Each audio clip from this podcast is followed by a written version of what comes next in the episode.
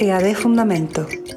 Te introducimos en el pensamiento creativo y poético de una escuela que reformuló la enseñanza de la arquitectura y el diseño a partir de los años 50 en Chile. Su sello humanista y diálogo con la poesía establece una estrecha relación entre el ser humano y el continente que habitamos. Aquí encontrarás extractos sonoros del archivo histórico José Vial Armstrong, con clases magistrales de Alberto Cruz, Godofredo Yomi, Claudio Girola y Fabio Cruz, entre otros.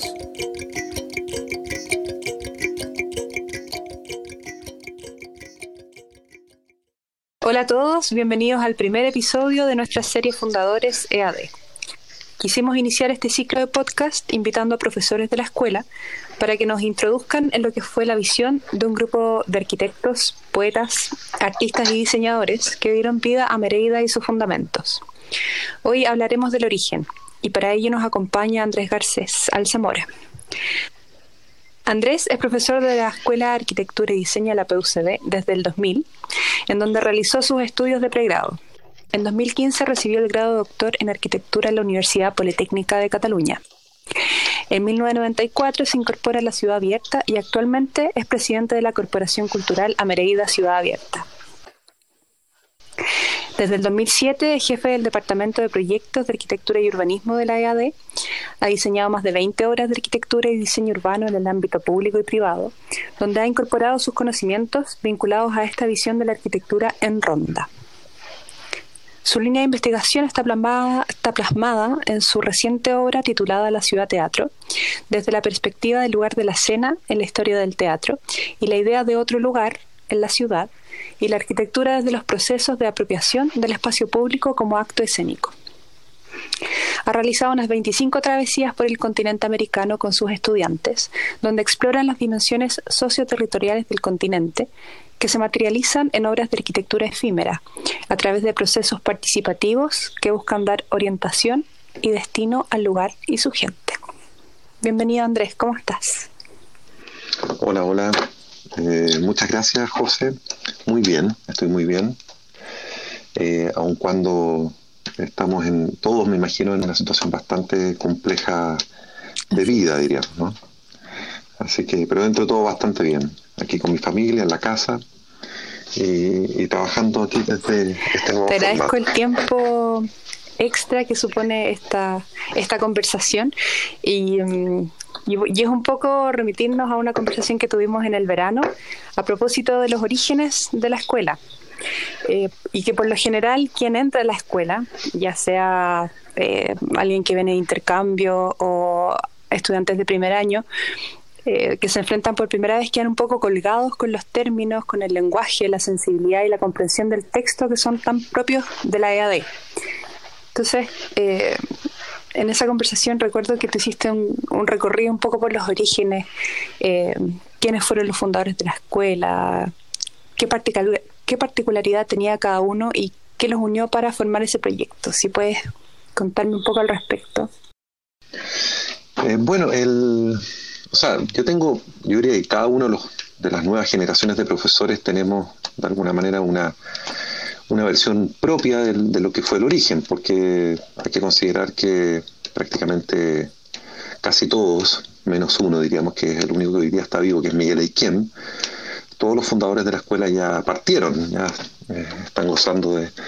de, otra buena salud, diríamos. Entonces, eh, pero estamos hablando de una fundación que se origina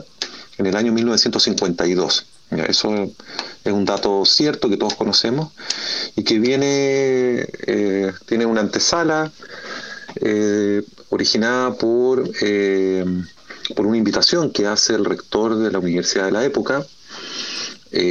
a Alberto Cruz, Alberto Cruz Covarrubias, que es, podríamos decir, el,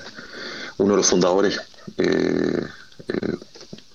que, que, tiene, como dice, más más renombre en este, en esta, en esta, en este trabajo colectivo. Eh, Alberto eh, era profesor en ese, en ese momento, antes del año 52, en la Pontificia Universidad Católica de Santiago. Y dirigió un curso que no sé muy bien la relevancia que tenía, un curso que se llamaba el curso del espacio o el taller de... y, que, y que por lo que sabemos eh, ya contenía, ¿no es cierto?, ciertas metodologías que no eran muy comunes en la época, por lo menos en la época, eh, eh, estamos hablando de entre años 30, 40, y que era determinada por, por, una corriente mucho más tradicional de la formación de los arquitectos. Hay que considerar que hasta principios del siglo XX eh, la carrera de arquitectura, en la carrera de arquitectura se impartían todavía los, los tratados clásicos de la arquitectura, es decir, que se enseñaban fundamentalmente los órdenes, los órdenes clásicos que conocemos desde el origen en la antigüedad Grecia, griega. Entonces, eh, Alberto era, por lo que sabemos, era un personaje ya un poquito atípico en, ese formato eh, y, y, con un grupo de estudiantes que, que ya venían un poco también terminando la carrera, eh, jóvenes arquitectos que ya se estaban, habían egresado, que estaban en ese proceso de terminar la carrera, había formado un colectivo, ¿no es de reflexión en torno a la disciplina arquitectónica. Eh, entonces, este, esta antesala estaría determinada por una actividad que ya se venía gestando en Santiago, eh, en la cual Alberto mantenía una relación bien estrecha con este grupo de arquitectos jóvenes, donde estaba Fabio Cruz, por ejemplo, eh, estaba Pepe Vial, José Vial, hoy día conocemos el archivo José Vial Armstrong, y el archivo que, toma el nombre, ¿no es cierto?, en, homenaje a Pepe. Eh, estaba Arturo Baeza, el Tuto Baeza, eh, estaba, bueno, Miguel Equiem, que hoy día el profesor que todavía nos sigue acompañando a todos nosotros y que todavía está activo, ¿no en las actividades de la escuela y de la ciudad abierta. Eh, estaba Jaime Villalta, que fue un profesor que después se radicó en Estados Unidos. Y, y junto con ellos, que era este grupo de arquitectos, también habían otros personajes que no necesariamente eran del ámbito disciplinar directo a la arquitectura, sino que mucho más vinculados a, a las otras disciplinas, como dice, a otras disciplinas más eh, eh, complementarias, ¿no es cierto?, al ámbito del arte, la arquitectura, como era la poesía directamente a través de Godofredo Yomi, un poeta argentino que se radica en Chile también en esa época.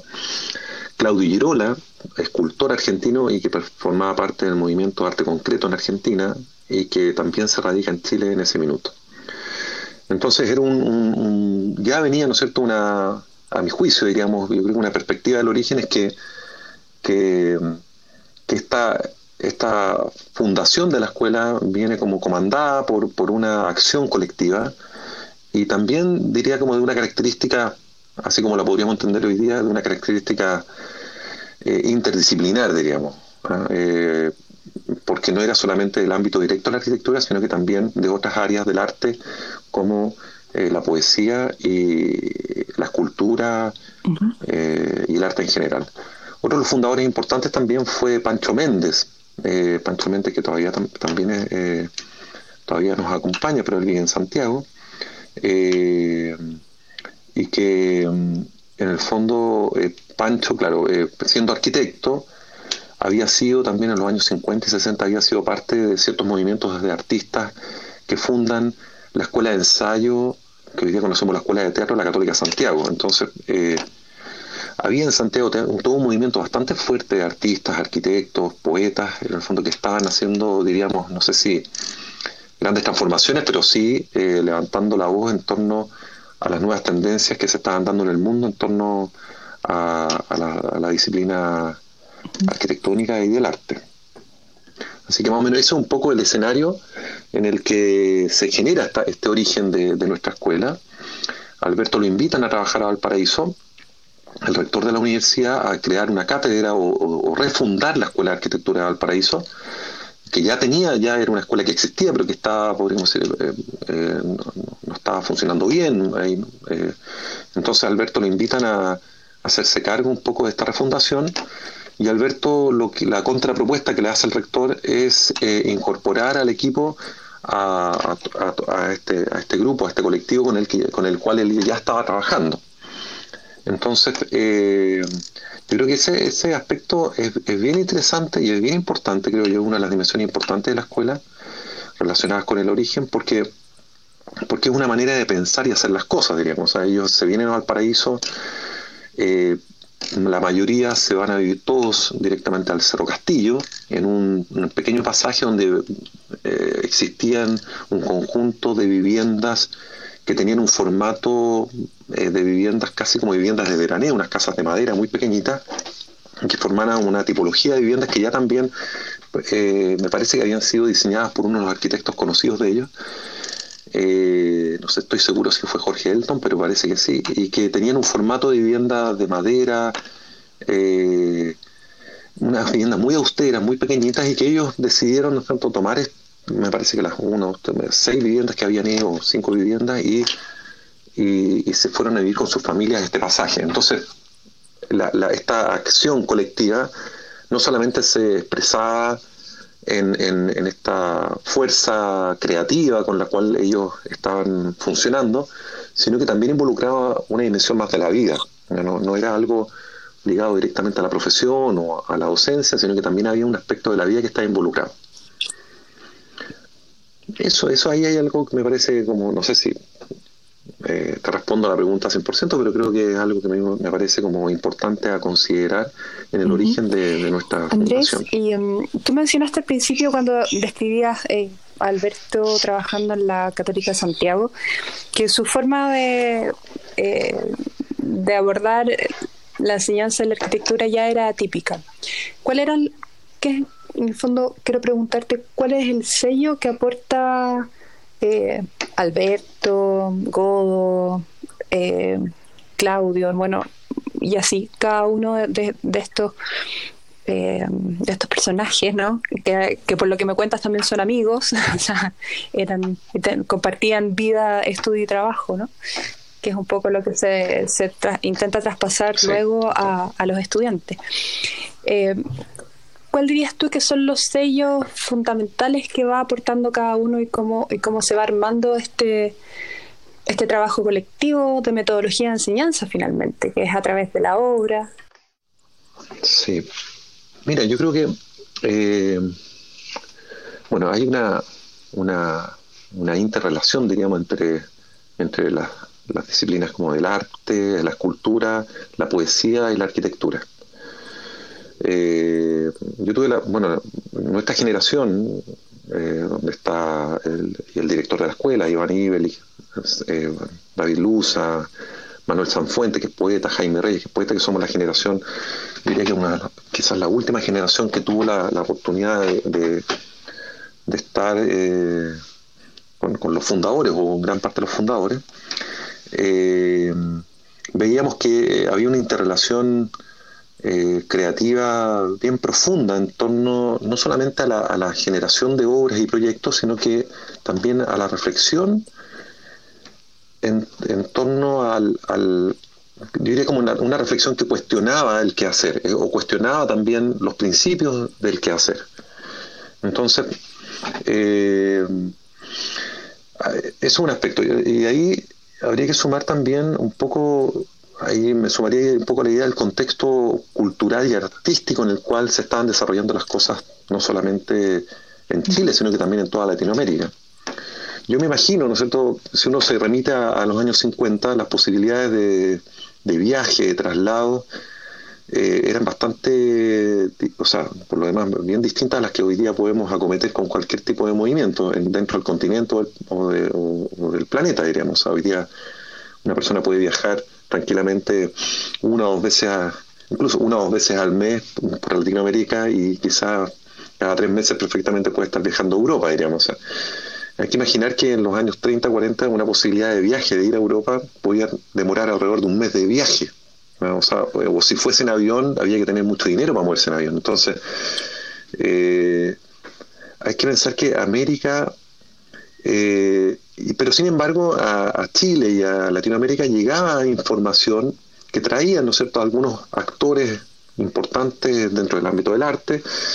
o de, la cultura, ¿no es cierto?, que traían, ¿no es cierto?, como una información casi bastante, no sé si tan fresca, pero bien como,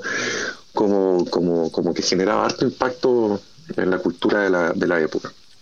Uno de los personajes que a mi juicio fue relevante en este periodo que ya llamaríamos yo lo llamaría como protoescuela, o antes de la escuela, pero que, va, que es importante la generación de la escuela, es eh, un poeta que se llama Vicente Huidobro. ¿ya? Eh, Vicente Huidobro tuvo la oportunidad de vivir gran parte de, su tiempo en Europa eh, eh, y, él forma parte de los movimientos de vanguardia que se generan en Europa. Principalmente el surrealismo en un minuto, aunque después tuvo problemas y, terminó saliendo de ese movimiento, pero venía con una, una, fuerza, una energía que cuando retorna a Chile la trata como también de, llevar adelante dentro del contexto local.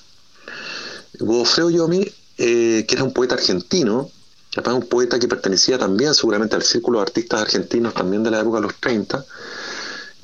eh, eh, como que había como, ¿cómo se dice cuando se había como empatizado con esta postura poética que tenía Vicente Hugo, pero que era, que era una, una perspectiva poética no sé si distinta a la, perspectiva poética que tenía eh, Pablo Neruda o incluso la Gabriela Mistral, eh, pero tenía un carácter un poco más épico su, poética, ¿no es cierto? No era una, poética solamente de carácter lírico, ¿no es cierto? Como de cantar a las cosas, sino que había algo como de transformar, una necesidad como de transformar al ser humano.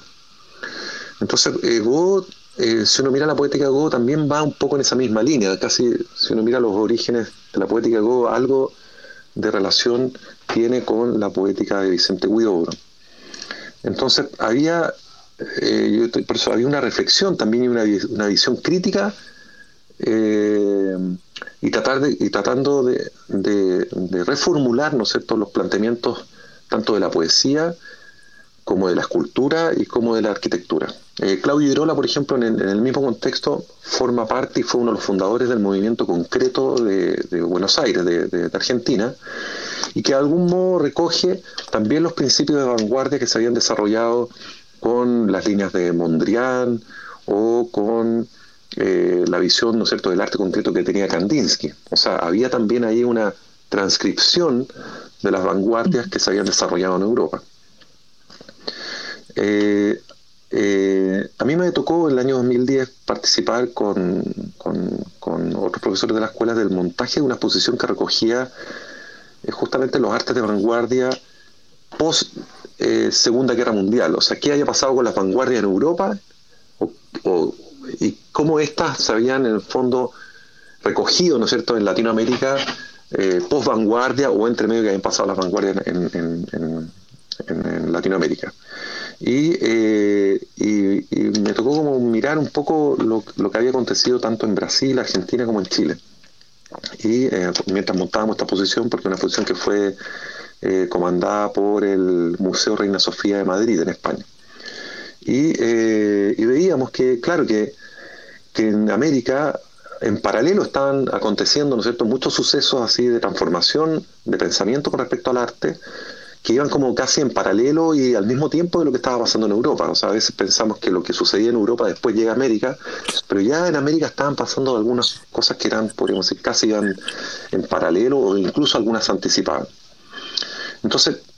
había algo, yo diría que había una, primero había una interrelación entre esta manera de pensar el arte, la poesía y la arquitectura, pero también había una interrelación que era como de, reflexión y de, visión crítica de lo que estaba pasando en la sociedad de la época. Entonces, en ese sentido, y es lo mismo que pasa con Alberto en, el ámbito de la arquitectura. Alberto hacía, por lo que sabemos, en el fondo hacía un taller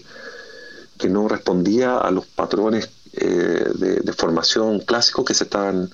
eh, se desarrollaban en, las escuelas más tradicionales del país, diríamos, de arquitectura.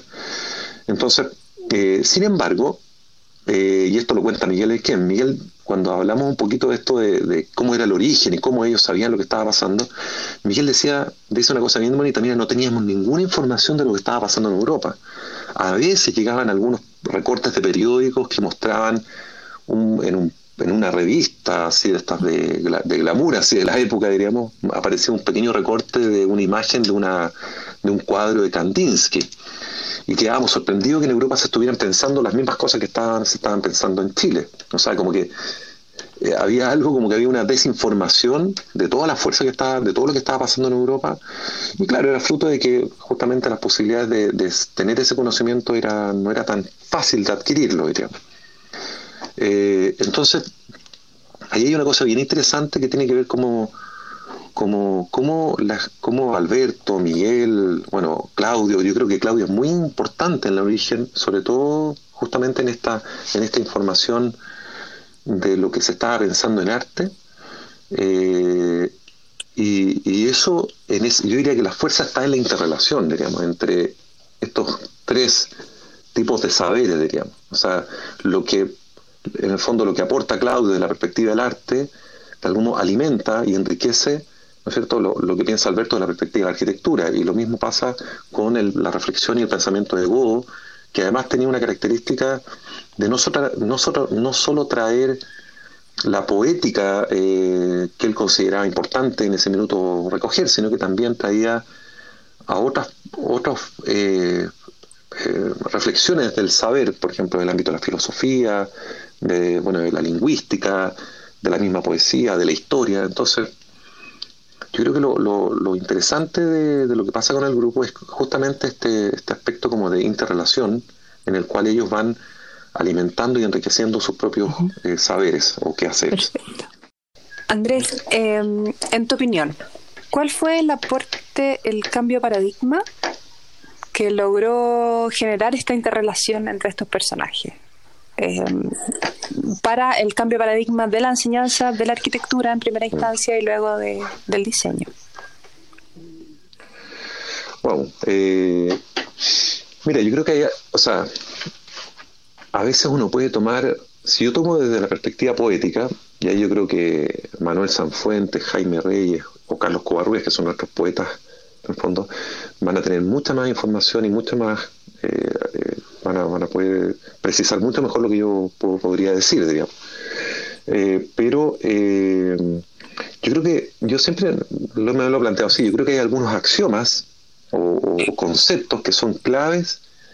en, el aporte que hace esta escuela a la sociedad. Eh, desde la perspectiva o de la dimensión poética, eh, hay algunas dimensiones, por ejemplo, que tienen que ver con reconocer la condición poética del ser humano. Yo creo que eso es clave, es, absolutamente clave y quizás toda nuestra formación poética en la escuela, de los mismos estudiantes, los que participan de los talleres de América, todo el sentido y la importancia que tiene que la escuela en la escuela eh, coexistan, ¿no es cierto?, con nosotros los poetas y que estén además ahí a tiempo presente, ¿no es cierto?, para ser interrogados, para conversar con ellos, etcétera, eh, apunta a, que podamos reconocer que nuestra primera condición, diríamos, o quizás no la primera, sino que, o por lo menos la más significativa, es que eh, vivimos poéticamente sobre la tierra. Esa, es la primera cuestión. a mi juicio, eh, seguramente Jaime, eh, Carlos y Manuel pueden darle mucho más, fuerza a lo que yo digo o incluso complementarlo con otras cosas. Pero desde la, desde la dimensión de la arquitectura o, del oficio de la, arquitectura y los diseños, eh, hay un aspecto que a mí me parece radical en la formulación que la escuela hace y que diría que es como el aporte de nuestra arquitectura a la sociedad, es que nosotros decimos dos cosas. Uno, que en esta escuela se enseña la arquitectura del acto, eh, que en el fondo es eh, que para entenderlo tenemos que entender, hay una afirmación que lo dice, una afirmación completa que habla de por qué pensamos que es la arquitectura del acto. En el fondo decimos que es la arquitectura que le da cabida a los actos humanos. Es un poco el, el, ¿cómo se llama? el significado de arquitectura con el cual nosotros formamos los estudiantes y con el cual también nos formamos. Pero eh, esta afirmación, eh, y ahí estaba la diferencia quizás con otras formas de entender la arquitectura, es que eh, esta afirmación a lo que apunta a, decir es que el arquitecto, quizás sería interesante también ahí tener una conversación con un diseño respecto a esto, con un diseñador, pero lo que decimos desde el ámbito de la arquitectura, decimos que un arquitecto lo primero que hace antes de comenzar el proceso de diseño o de edificación, ¿no es cierto?, de diseño de un proyecto, la primera responsabilidad que tiene, antes de los afanes que tiene la, el ejercicio de la profesión, eh, la primera cuestión que debe emprender es orientar la extensión. O sea, lo primero que hacemos como arquitectos antes de empezar un proyecto, la primera búsqueda que hacemos, la primera posición que adquirimos frente al encargo de un proyecto, es preguntarnos acerca de cómo es la extensión donde estamos parados, diríamos, la extensión entendida como lugar, como territorio, la, extensión entendida como todos aquellos fenómenos tangibles o intangibles que conforman ese lugar, es decir, que no solamente son las condiciones de, geográficas del lugar, sino que también las condiciones climáticas, las condiciones, eh, eh, no sé, atmosféricas. Incluso podríamos llegar, y la experiencia de travesía también así nos, nos, nos dicen que podemos también enfrentarlo así, incluso las dimensiones astronómicas del, territorio, o sea, qué incidencia pueden tener los astros en el desarrollo de un proyecto. Eh, esto lo digo porque pongo un ejemplo de una travesía donde yo era estudiante en, el eh, que fuimos a La Pampa, Argentina, y en esa travesía el proyecto fue generado a partir de la observación a las constelaciones. Entonces eran las constelaciones las que orientaban o las que eran, por decir, ese aspecto de la extensión que queríamos recoger. O sea, ¿Y qué es lo que quiero decir con esto? Cuando hablamos de extensión, hablamos de aquellos fenómenos tangibles o intangibles que están como fuera de lo que está absolutamente o, determinado por lo, yo diría, por lo tenso de un lugar. Eh, lo tenso se entiende como por aquellas dimensiones que están relacionadas directamente, y que, pero que de algún modo son determinantes de esa atención. Por ejemplo, yo estoy parado hoy día sentado aquí en mi taller, en mi casa, en una pieza que tiene aproximadamente, un cuarto que tiene aproximadamente 2 metros 60 por 2 metros 20, lleno de cuadernos, de libros, un poquito bien desordenado, y, claro, y llega una pequeña luz del poniente a esta hora, una pequeña luz del poniente que ilumina eh, un canto de una de las paredes de, de, esta pequeña habitación. Entonces, esa luz, ¿no es cierto?, que viene de la extensión, en el sentido del sol directamente, le da sentido y existencia a este espacio o a este momento que estoy viviendo. Entonces, yo diría que esa, esa pregunta, a mí me parece que es como, que es la pregunta que, más debiéramos sostener, ¿no es cierto?, durante el tiempo que estamos formando y formándonos en la escuela. ¿ah? En el fondo hay que entender que la primera tarea que tenemos como arquitectos, o, me imagino también como diseñadores desde la perspectiva del diseño, evidentemente, es eh, preguntarnos acerca de, de, cómo es la extensión y, cómo, ¿no es cierto? Y la tarea sería, bueno, cómo podemos orientarla o ordenarla en conformidad a, a, los requerimientos que tendría, ¿no es cierto?, la elaboración de un proyecto. Eh, yo creo que esas, esas, dimensiones, diríamos, esta de la condición poética, por un lado, y esto de, que la arquitectura es la extensión orientada, pero que además, ¿no es cierto? Y por lo tanto la tarea de los arquitectos es orientar esa extensión para dar cabida a los actos humanos. ¿ya? Eso es un poco, diría que a mí, el juicio, estas dos afirmaciones eh, son absolutamente claves y trascendentes eh, en todos tanto los estudiantes de la escuela como los exalumnos, ¿no es cierto? hoy día yo creo que todos podríamos compartir que, que, son, a mi juicio por lo menos, eh, una, de las, una de las dos premisas más importantes del aporte que ha tenido esta escuela para la sociedad. Andrés, te quiero agradecer este tiempo. Me quedo con esto que son los, los fundamentos en los que, que, se basaron y que persisten hasta el día de hoy. Y, mm, y espero que nos puedas acompañar en una próxima conversación, eh, quizás podemos invitar a, a Floro para hablar sobre la dimensión poética. Eh, ¿Qué pasó con esta primera travesía que ocurre unos 13 años después de la fundación, o 17 años después, 18 años después? Eh, el mar interior, en fin, vamos a ir revisando los distintos fundamentos que, que dieron origen y que, y que perfilaron esta escuela siempre como algo especial, icónico en los años 50, 60 y que tiene vigencia hasta el día de hoy. Bien, pues encantado, encantado de que podamos seguir conversando y creo que es una bellísima oportunidad de que nos podamos dar el tiempo para no solamente hablar del origen, sino que también de la actualidad, ¿no es cierto?, de todas las cosas que, se han ido, cómo mirar un poquito, ¿no es cierto?, la línea de tiempo de, de, todo este quehacer. Así que te agradezco también por, por la iniciativa y bien, y que se vayan sumando todos los que todos los que quieran y ojalá seamos muchos. Que bueno, un abrazo, que estés muy bien. muchas gracias.